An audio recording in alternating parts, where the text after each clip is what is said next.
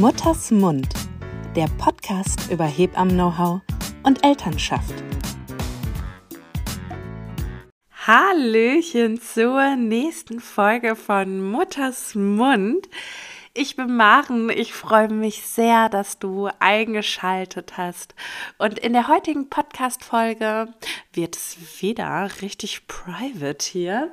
Äh, und zwar wird es um das Thema 2 unter 2 gehen. Falls ihr das Gefühl habt während der Podcast-Folge, dass ich ein bisschen zitter und friere, dem ist auch so. Ich sitze hier eigentlich gekuschelt in einer Wolldecke. Ähm, aber wenn ich die Heizung anmache, ist sie zu laut. und aus diesem Grunde sitze ich hier mit Tee und meiner Decke und gebe mich, mh, mm, wie ich finde, und aus meiner persönlichen Erfahrung sprechen kann, einem eher gar nicht so gemütlichen Thema hin. Genau, ich bin Mutter von zwei Kindern, das hatte ich ja schon äh, erwähnt. Allerdings sind meine Kinder 17 Monate auseinander. Und ähm, ja, damit hatte ich zwei unter zwei. Und das war in unserem Fall eine große Herausforderung. Aber bevor wir jetzt zur privaten Sache kommen, erstmal, warum zwei unter zwei allgemein eine krasse Sache ist. Oftmals hat der Körper bei Kindern, die sehr nah aufeinander folgen und die Schwangerschaften, nur wenig Zeit, sich zu regenerieren und zu erholen. Hinzu kommt natürlich die immer noch sehr große und aufwendige Pflege des ersten Kindes. Das bedeutet, dass die schwangere Person erstmal gar nicht so die Möglichkeit hat, sich ähm, äh, zu erholen oder der Schwangerschaft hinzugeben. Und jetzt werden es Unkenrufe geben. Aber meine Kinder haben fünf Jahre Abstand und ich konnte das auch nicht. Ja, das ist auch so. Auch Frauen, die ihre zweiten, dritten und zwölften Kinder bekommen, haben natürlich tendenziell viel, viel weniger Möglichkeit, ähm, äh, dieser Schwangerschaft A, emotionale Aufmerksamkeit zu schenken, B, aber auch dem Körper äh, den, den Rhythmus zu geben, den er vielleicht bräuchte. Das ist ja oft die Krux am Leben irgendwie, dass man in der Theorie unfassbar viel weiß und die Praxis davon irgendwie so weit abweicht. Warum ist das nur immer so? und ähm, aber hinzu kommt halt einfach bei Kindern, die noch so klein sind, dass sie einfach ähm, ein anderes Pensum an Pflege benötigen, oftmals gewickelt werden, ähm, vielleicht noch gar nicht in der Betreuung sind, all solche Dinge. Und äh, das macht es natürlich auch. Und sie wollen noch immer viel auf den Arm getragen werden, äh, können sich selber noch kein Butterbrot schmieren. Also sind einfach noch von ihren Eltern 24-7 abhängig. Ähm, genau. Und hinzu kommt, dass vielleicht noch das ältere Kind vielleicht sogar gestillt wird und das auch nochmal mit einer ähm, körperlichen Erschöpfung wie auch emotionalen Erschöpfung der Mutter einhergehen kann. Äh, genau, und vielleicht schläft Nummer eins auch noch nicht so, als dass es erholsam wäre in der Nacht. Spoiler, kenne ich. Mm. also diese Faktoren der raschen Schwangerschaftsfolge Einmal, dass der Körper ähm, vielleicht noch gar nicht die Rückbildung abgeschlossen hat oder aber auch ähm, einfach ist dadurch durch die schnelle Schwangerschaftsaufeinanderfolge einfach gesundheitliche Probleme geben könnte. Nicht muss. Also ich hatte zum Beispiel körperlich überhaupt nothing, äh, außer Müdigkeit, die hatte ich aber in der ersten Schwangerschaft auch. Ähm, genau. Was ich für mich persönlich ganz krass fand und was ich sehr unterschätzt habe und überhaupt nicht auf dem Schirm hatte, wie sehr ich emotional an meinem ersten Kind hang. Äh, zu dem Zeitpunkt, als Kind Nummer zwei geboren wurde. Und das ist natürlich auch zum Teil sehr physiologisch. Wir haben in dem Lebensalter als Eltern noch ein sehr tiefes Band, weil die Kinder sehr äh, von Hilfe von außen ähm, natürlich abhängig sind. Und als mein zweites Kind kam, also andersrum, ich hatte bei meinem zweiten Kind einen vorzeitigen Blasensprung in der 36. Schwangerschaftswoche Und wir hatten auch beim zweiten Kind eigentlich eine Hausgeburt geplant. Aus der wurde dann aufgrund der Schwangerschaftswoche nichts. Äh, und dann hieß es ab ins Krankenhaus. Ähm, das hat mich natürlich schon ziemlich überrumpelt. Aber zum anderen war das der Tag, an dem wir eine Liste geschrieben hatten, mein Mann und ich, wer auf Kind Nummer 1 aufpassen könnte. Und wir hatten gerade diese Liste irgendwie fertig, alle Telefonnummern und irgendwie sah das auch, um ehrlich zu sein, ziemlich mau aus und er hatte auch noch nie irgendwo geschlafen und wir waren uns so einig, ähm, wenn es geht und je nachdem, wann es losgeht, bleibt er einfach dabei und wir haben immer noch die Nachbarin irgendwie als Backup im besten Falle. Und dann hatte ich diesen vorzeitigen Blasensprung und ähm, ja, und damit war auf einmal ganz schnell ganz viele Entscheidungen zu treffen, in welches Krankenhaus, meine Hebamme informieren, meine Dula informieren, Heulkrämpfe kriegen, Hilfe, was ist hier los? Oh Gott, wo kommt mein erstes Kind jetzt hin? Äh, mein Mann hatte, es gab keine Kliniktasche, mein Mann hat dann die Nachbarin angerufen, die kam und holte meinen Sohn ab. Und das war wirklich für mich, ich war so emotional mit ihm verbunden, mit meinem ersten Kind und er weinte so, so schrecklich und ich weinte auch so, so schrecklich. Und ich wusste, wenn er jetzt rüber zur Nachbarin geht und ich wiederkomme, wird unser ganzes Leben anders sein. Und das, oh, da werde ich jetzt sogar, wenn ich es erzähle, noch immer ganz, kriege ich eine Gänsehaut wirklich von. Und dieses alles wird anders sein, wenn wir uns wiedersehen. Und in dieser Form, wie es uns jetzt gibt, wird es das so nicht mehr geben. Und das war für mich ein wahnsinnig ähm, schm schmerzhafter Abschied, den ich da geben musste. Und ich habe dann auch lange Zeit tatsächlich noch im Wochenbett meinen zweiten Sohn oft als, oh, warum bist du immer zwischen uns? Also man hat ja im Wochenbett allerlei wilde Gefühle, aber ich hatte immer das Gefühl, unser zweites Kind stand so sehr zwischen Kind 1 und mir. So, das tut es heute nicht mehr. Dieses Gefühl gibt es auch nicht mehr. Jetzt stehen alle Kinder überall rum. Ähm, genau, aber das fand ich ganz krass, diese emotionale, dieses Ich muss mich von, und das haben ja alle Frauen, glaube ich, die ihr zweites Kind auf jeden Fall kriegen. Man kennt ja nur das eine. und ähm, ja, man kennt sich auch nur äh, als Mutter von genau diesem Kinde.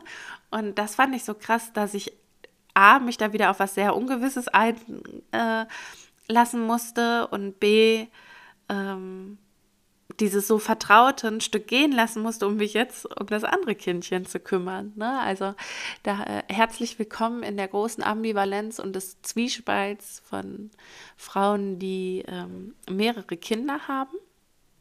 Genau. Und dann fuhr mein Mann mit mir in die Klinik und äh, ich habe mein zweites Kind zu Pandemiezeiten geboren. Mein Mann durfte auch nicht direkt mit, was natürlich für uns, um ehrlich zu sein, als Hausgeburtseltern grässlich war. Unser erster Sohn ist zu Hause geboren. Und ähm, dieses ganz abgetaktete so zu haben, was halt einfach Klinik ähm, schon zu einem gewissen Teil und Grad mit sich bringt. Ich war dann am Ende heilfroh, weil die Kollegin, die uns empfangen hatte, ähm, die kannte ich noch aus meiner Ausbildung. Das war halt ein großer Anker dann in dem Moment für mich. Äh, genau, aber mein zweiter Sohn ist dann geboren und ähm, in das Wochenbett, wir sind dann auch aus der Klinik nach Hause und das Wochenbett ähm, war dann schon abgefahren irgendwie, weil es da Nummer zwei gab, der auch noch so bedürftig war, ähm, der zu dem Zeitpunkt noch, ähm, ich möchte mal sagen, ungefähr 10% Verständnis für Sprache hatte. Ähm, und ein Satz, der mir ganz wichtig ist, an dieser Stelle zu erwähnen. Ein 17 Monate altes Kind oder mein 17 Monate altes Kind damals, ich sag's mal so, sein Autonomiebestreben war deutlich größer als sein Empathievermögen. Was für das Alter auch völlig normal ist. und ähm, genau, aber er brauchte mich so sehr, wollte seine Mama so gerne haben. Und es ging dann halt nicht, weil äh, das Baby an meiner Brust die ganze Zeit da gebügelt rumlag und viel Aufmerksamkeit brauchte. Und das fand ich schon echt eine wahnsinnige Zerreißprobe, dieses zwei unter zwei, weil irgendwer kräht immer und zu 80 Prozent krähen beide. Ähm, und diese Herausforderung habe ich unfassbar unterschätzt. Ich habe halt gedacht, ja gut, hast halt ein Kind, dann hast halt zwei Kinder. Wo ist denn der Unterschied? Machst halt ein bisschen mehr Essen. Mhm. Für so ein Baby macht man am Anfang erstmal erschreckend wenig Essen. Mhm. Vor allen Dingen viel Milch in meinem Falle.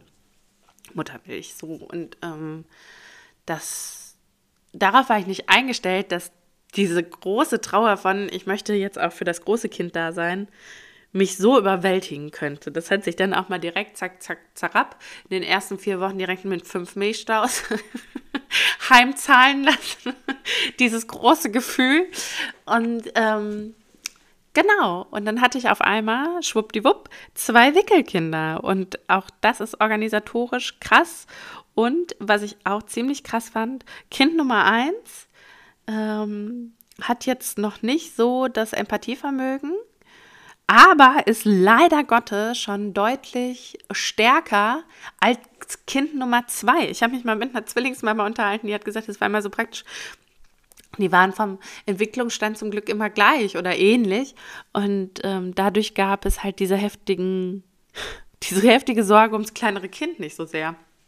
Und ähm, bei uns wurde jetzt das Geschwisterkind nicht so freudig äh, in Empfang genommen und es hielt auch, um ehrlich zu sein, an, bis unser kleiner Sohn so zehn Monate alt war und anfangen konnte, sich von links nach rechts zu bewegen und dann mit dem Laufen anfing. Ähm, und auch zurückhauen können. Ich glaube, das war ein ausschlaggebender Punkt. Das war also ein heißer Ritt mit den beiden Kindern.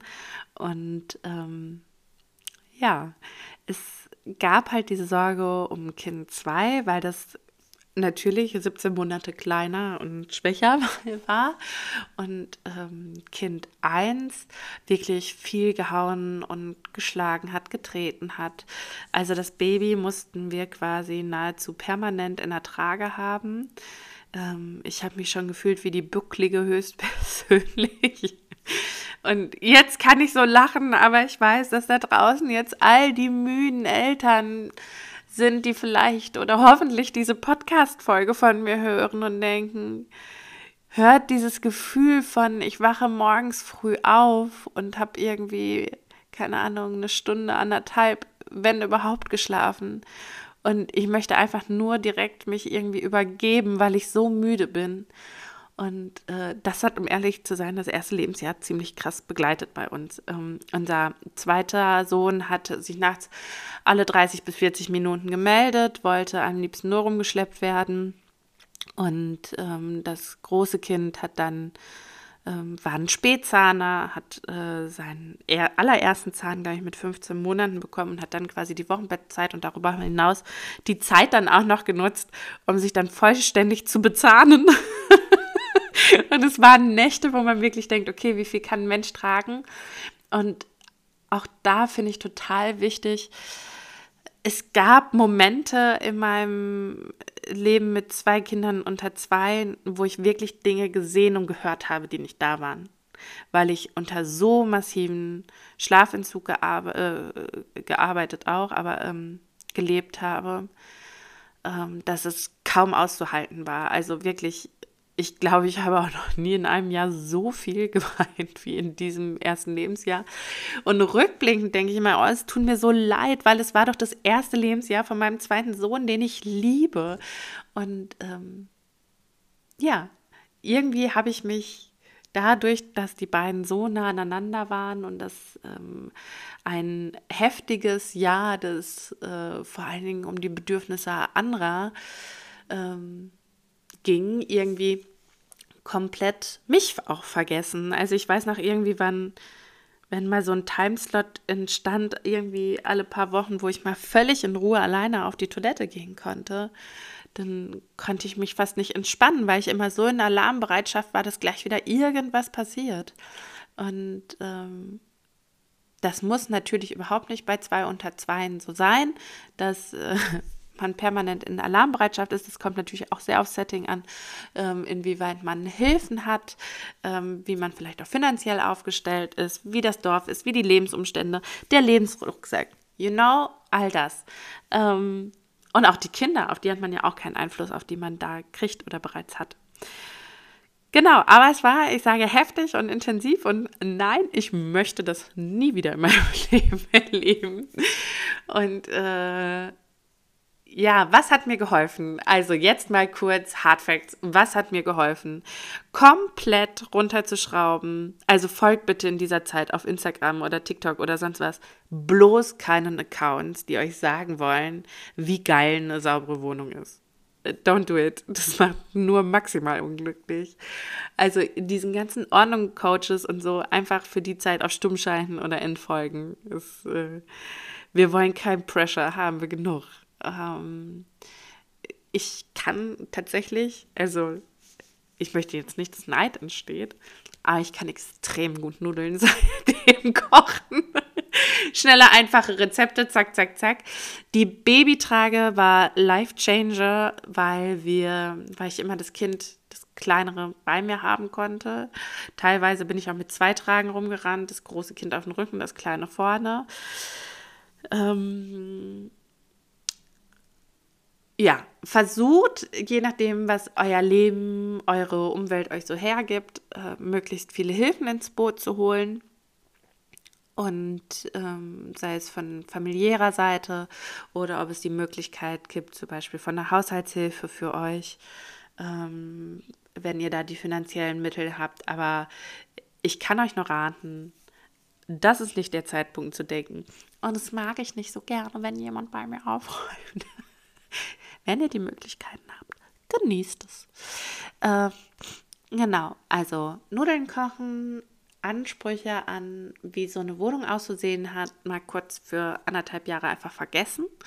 Ähm,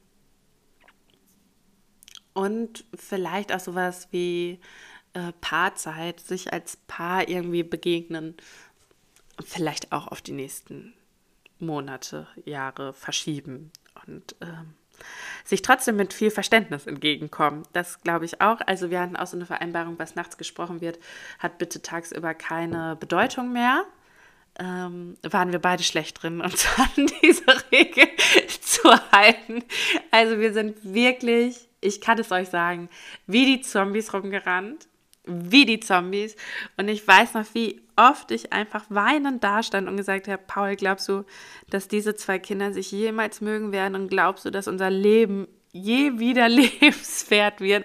Und jetzt, ich kann es euch sagen, Spoiler, Spoiler, Spoiler. Unsere zwei Kinder lieben sich heiß und innig. Sie gehen mittlerweile in den Kindergarten, ähm, sind in unterschiedlichen Gruppen, aber wenn sie mal zusammen in einer Gruppe sind, spielen sie sogar dort freiwillig miteinander und nicht immer nur mit den anderen Kindern. Und ich finde, das ist ein gutes Zeichen. Ähm, äh, sie halten Händchen, äh, sie kuscheln miteinander, sie haben sich total lieb, sagen sich das auch. Und ähm, genau, und zeitgleich habe ich trotzdem das Gefühl, ich wohne manchmal mit Profi-Wrestlern irgendwie zusammen. Und diese Aussicht, die hätte mir das jemand vor anderthalb Jahren gesagt, ich hätte ihn für komplett verrückt erklärt und hätte gesagt, never ever. Wir haben uns hier jetzt schön Probleme ins Nest gelegt. Diese Kinder werden sich niemals mögen. Unser Leben wird nur blöd werden. Und ich sage es euch, jetzt, wo die Kinder drei und fast zwei sind, es ist wunderschön. Es macht so Spaß. Sie sprechen jetzt miteinander. Äh, da sind sehr putzige Sachen bei, die sie sich so erzählen und äh, wie sie miteinander spielen. Und es ist ich ähm, hätte mir so ein Band und so eine Geschwisterverbindung immer sehr, sehr gewünscht in meinem Leben. Und umso glücklicher bin ich, dass meine Kinder das jetzt erfahren dürfen. Und ähm, ja, ich würde jetzt nicht sagen, das entschädigt mich für dieses eine Jahr. Also ich finde entschädigen eh immer so ein blödes Wort. Aber das Leben ändert sich wieder. Die Kinder werden größer, verstehen Sachen anders, kriegen Verständnis für Sprachen, all solche Dinge. Ähm, es wird leichter. Es dauert, aber es wird leichter. Und äh, falls du zwei unter zwei hast und es gerade geschafft hast, diese Podcast-Folge sogar bis hierhin zu hören, wow! du kriegst einen Orden von mir. Ich, ähm, genau, das war mein privater Einblick mit zwei unter zwei und genau, und was jetzt, das kommt dann auch immer sehr schnell machen, welche, welcher Altersabstand ist der beste? Keine Ahnung. Den gibt es nicht. Es gibt nicht den besten Altersabstand. Ähm, und ich finde, gerade wenn wir über das Thema Altersabstand sprechen, müssen wir auch darüber sprechen, dass unser Leben nicht immer planbar ist, dass Kinderwunsch ein sehr ähm, sensibles Thema ist und vielleicht wird es sich darüber in der nächsten Podcast-Folge drehen. Bis dahin wünsche ich euch alles Liebe. Danke, dass ihr mir zugehört habt. Und ähm, falls ihr noch mehr oder anderen Input haben wollt, seid ihr herzlich eingeladen, ähm, mein Tun auch bei Instagram und TikTok unter Zaubertgut zu verfolgen. Bis bald.